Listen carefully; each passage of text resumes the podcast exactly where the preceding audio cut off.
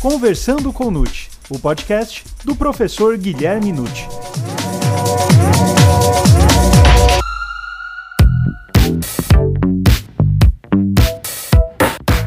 Olá, sejam muito bem-vindos a mais um episódio do Conversando com Nute. A vítima deve ser equiparada à testemunha do crime? Qual o valor da palavra da vítima no processo? Como a vítima pode demandar indenização do autor do crime? Meu nome é Gustavo Rodrigues e essas e outras questões serão respondidas agora, pois está começando o Conversando com Nute, o podcast do professor Guilherme Nucci.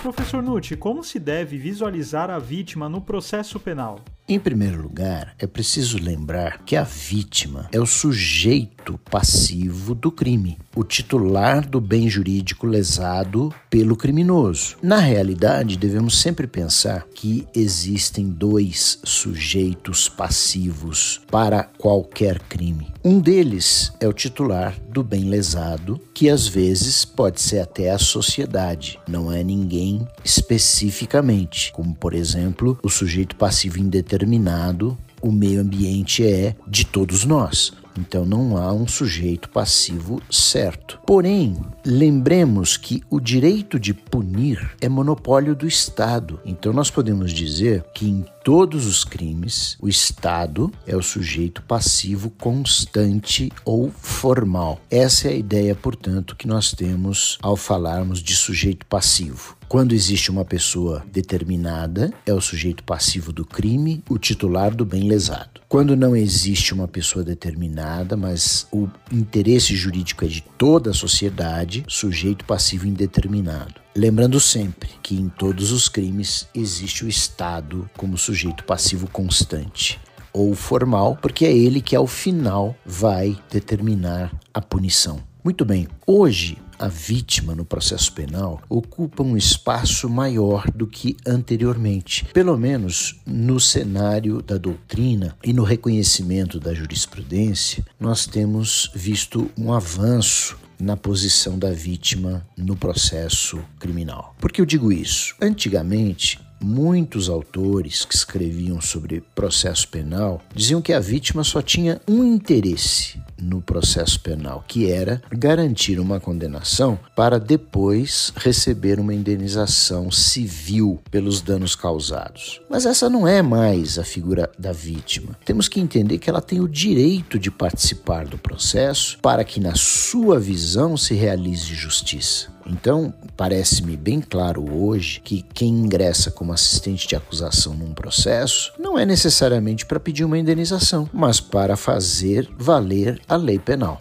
E professor, a vítima deve ser equiparada à testemunha do crime? Não, a vítima não é testemunha. Ela não presta compromisso de dizer a verdade, ela não responde por falso testemunho, ela nem mesmo integra o rol das testemunhas de acusação ou de defesa. Quando o órgão acusatório faz a denúncia, ele coloca no final o rol de testemunhas, ele pode depois destacar outras pessoas como vítimas. E sem dúvida nenhuma, as vítimas de um crime não integram o número legal de testemunhas que a lei concede a cada parte. Agora, vamos ver também como é importante essa noção de que a vítima não pode ser uma testemunha, porque a testemunha tem o dever de dizer a verdade. O próprio artigo 201 do Código de Processo Penal diz que sempre que for possível, portanto, é norma determinativa, sempre que for possível, o ofendido será qualificado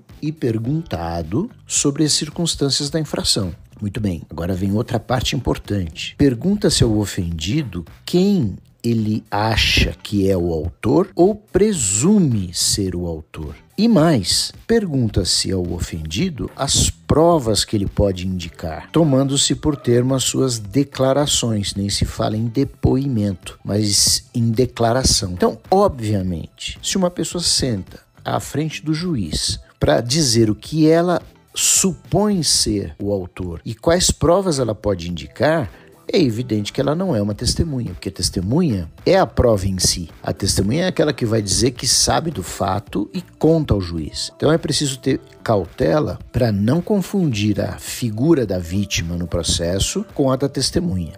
E professor, o ofendido pode ser conduzido coercitivamente à presença do juiz? De fato, se nós observarmos o artigo 201, parágrafo 1, nós vamos ver que a vítima, se for intimada para comparecer na audiência e não o fizer, não tendo motivo justificado, poderá ser conduzida coercitivamente à presença do juiz. Por quê? Porque nós voltamos agora ao caput do artigo 201, que eu disse a vocês, é uma norma determinativa. Sempre que possível, o ofendido será qualificado e perguntado sobre o crime. Esse sempre que possível, evidentemente, não é uma faculdade do juiz, mas ele fala em termos é, concretos. Pode ser a vítima de um homicídio, morreu, então naturalmente não pode ser ouvido. Agora, toda vítima que for localizada e estiver viva será levada ao juízo para dar a versão que ela tem dos fatos. Logicamente, surge uma questão importante. A vítima foi conduzida coercitivamente a ir a juízo. Vamos supor que ela esteja apavorada, sofrendo ameaças, e, e, e mesmo que o réu até já esteja preso preventivamente, ela pode ser abordada por terceiros. E se ela chegar em juízo e se omitir? E ela disser que não quer falar sobre o crime. Como que nós vamos analisar isso? Eu digo a vocês que, na minha visão, a gente tem que compreender essas possibilidades. O juiz deve esclarecer a vítima que ela deve falar o que aconteceu, deve até dizer a ela que existe uma lei de proteção à vítima. Mas não adianta a gente fazer milagres, porque eu já tive casos, trabalhei muitos anos no tribunal do júri, portanto portanto, lidando com homicídio, que a tentativa de homicídio fazia com que a vítima ficasse tão traumatizada e tão ameaçada que ela dizia para o juiz: Olha, eu não, eu não quero falar, eu não posso, eu moro na mesma região que o, os parentes do réu e eles já me ameaçaram. Quer dizer, como eu vou obrigar essa pessoa já traumatizada a prestar declarações. Eu, portanto, havia na época de compreender o que estava se passando. Essa é a realidade do Brasil. Não vamos invocar essa lei de vítima e de testemunha protegida, porque também no nosso sistema isso é muito falho, não é? Não é uma coisa eficiente como em outros países. Então, na minha visão, eu não puniria a vítima por crime algum. Mas há aqueles que defendem que se a vítima se recusar a depor, ela deveria responder por desobediência ou por falso testemunho. Esta última hipótese é a pior delas, porque a vítima não é testemunha. E professor Nutti, qual seria o valor da palavra da vítima no processo? O valor da palavra de uma pessoa que sofreu a conduta criminosa é muito importante, mas não é absoluta. Essa palavra pode vir recheada de impressões, emoções, desejos de vingança, raiva, enfim, pode vir mesclada de uma série de fatores que retiram a idoneidade do depoimento, ou melhor, das declarações. Ela pode dar a versão que ela quiser, não é? Como eu disse, ela não vai responder por falso testemunho. Então, se nós temos aí uma pessoa que é vítima do crime, pode falar o que bem entender, é lógico que se espera do julgador uma análise criteriosa dessas declarações. Fica mais difícil analisar o valor probatório do depoimento, ou melhor, né, da declaração do ofendido, quando você nota que a vítima conhecia o criminoso, tinha algum tipo de relacionamento conflituoso, um, um relacionamento difícil. Então, aí a palavra da vítima fica mais enfraquecida. Não vou dizer que não fica, porque já existe uma animosidade prévia ao crime. Fica mais fácil, aí voltando a um outro ângulo, quando a vítima é completamente estranha, não é, do acusado. Então você veja assim, em vários casos que eu já julguei, e juízes julgam todos os dias, de roubo à mão armada, furto, crimes patrimoniais, a vítima, muitas vezes, aliás, na imensa maioria das vezes, não conhece o criminoso. Então, por que, que ela iria chegar em juízo e incriminar uma pessoa desconhecida? Portanto, a vítima estranha propõe né, um depoimento, uma declaração, enfim, mais confiável. Isso também acontece em outros delitos. Agora, quando a vítima tem uma animosidade, é, é preciso que o juiz tenha muita cautela. E no tocante à palavra da criança,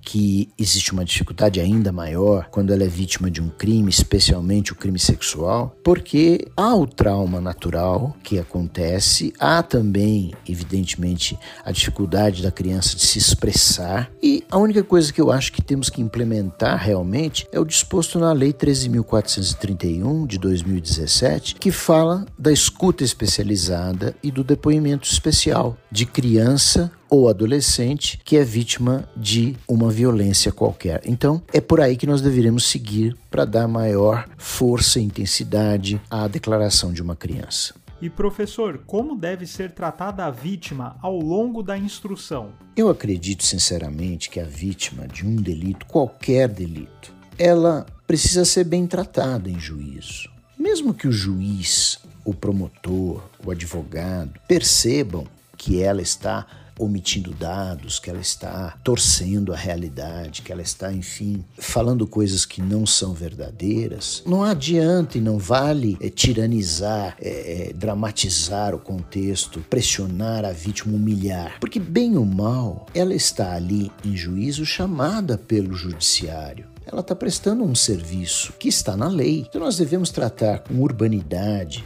todas as vítimas e todas as testemunhas. Vamos usar o equilíbrio. Vocês vejam, recentemente foi publicada uma lei nova, que até ganhou da imprensa o nome de Lei Mariana Ferrer, por causa justamente dessa moça que teria sido estuprada e acabou sendo moralmente agredida durante a inquirição em juízo, e saiu, artigo 474A do Código de Processo Penal, dizendo: olha, na audiência de instrução e julgamento, deve-se preservar a dignidade das pessoas, zelando né, pela integridade física e psicológica da vítima sob pena de responsabilização civil, penal e administrativa, e o juiz deve garantir isso. Então, não se deve tentar obter da vítima dados alheios aos fatos que estão em apuração, não se deve usar de linguagem ou informação ou um material qualquer que ofenda a dignidade, tanto da vítima, aliás, como da testemunha também. Então, enfim, essa mesma norma foi transportada para o artigo 474-A no contexto do júri, e isso faz com que agora os operadores do direito tenham, por lei, clarissimamente, cristalinamente, o dever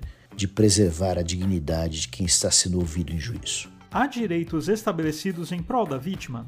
Existem, sim, direitos estabelecidos em favor da vítima. Mas, infelizmente, a gente sabe que no Brasil muitos direitos fixados em lei não são levados a sério, ou seja, não são implementados. Não precisamos ir muito longe. A lei de execução penal não é cumprida como deveria. A parte toda de execução da pena do Código Penal também não funciona como deveria. Então, naturalmente, meus caros, isso sobra também para o contexto da vítima. Houve uma reforma em 2008 no Código de Processo Penal que instituiu alguns direitos para a vítima. Então, ela deve ser informada dos atos processuais, especialmente ingresso e saída do acusado da prisão, para ela ficar ciente de que o indivíduo não está mais preso, está solto. Ela tem que saber da, da data da audiência, ela deveria ter conhecimento da sentença, do acórdão, relativo ao caso dela, e essas comunicações podem ser feitas inclusive por meio eletrônico. Antes da audiência, ela tem que ter um espaço reservado para ela, vítima, não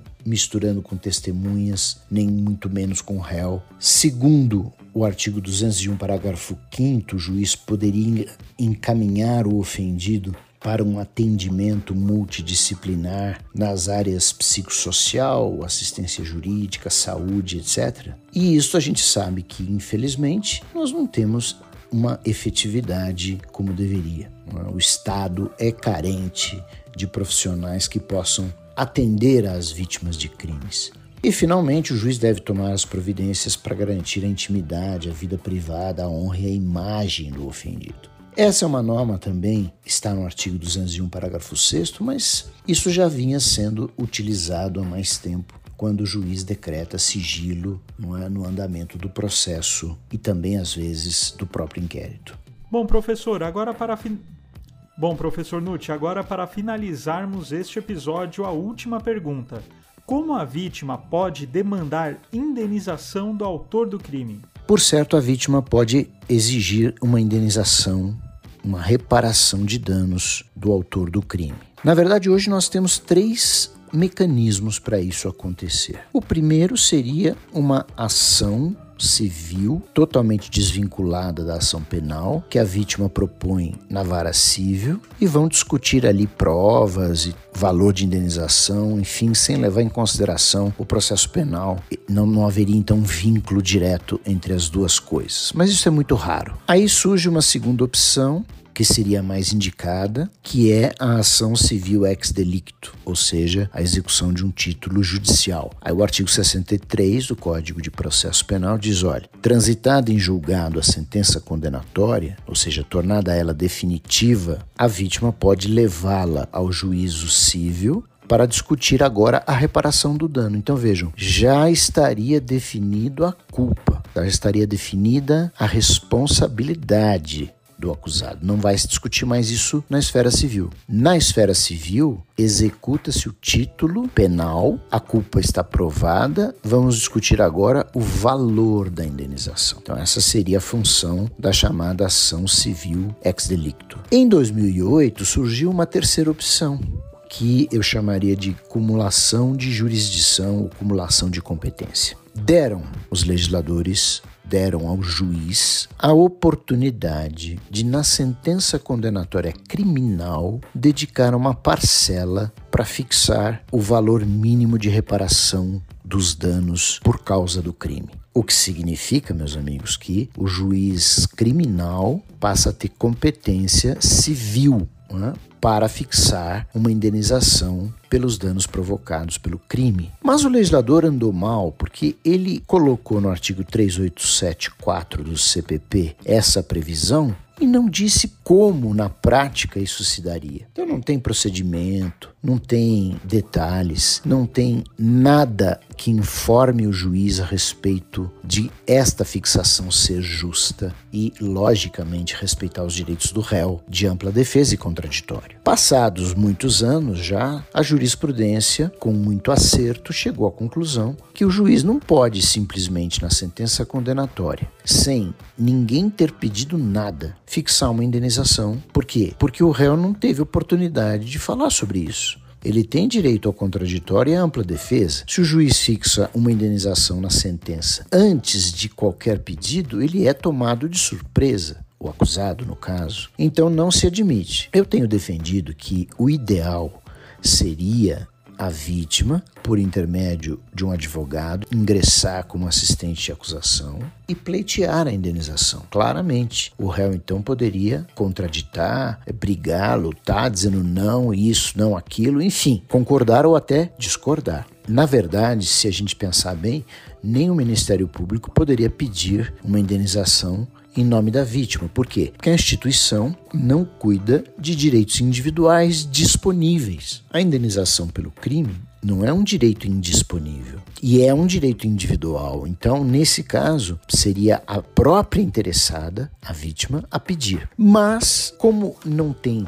nada na lei a respeito, os tribunais têm aceitado que o Ministério Público possa pedir a indenização pela vítima na peça inaugural ou logo depois de ingressar com a denúncia. Pelo menos, meus amigos, a, o réu, ao ser citado, saberá que contra ele tem uma imputação da prática de um delito e também um pedido de indenização de tantos reais. E ele pode então contestar as duas partes, a criminal e a civil.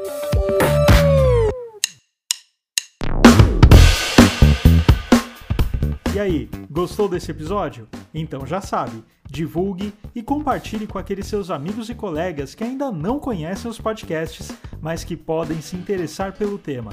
E não perca o nosso próximo programa, em que o professor Nutt tratará do concurso de pessoas. Lembrando que toda terça-feira, um novo episódio do Conversando com Nutt. Até mais!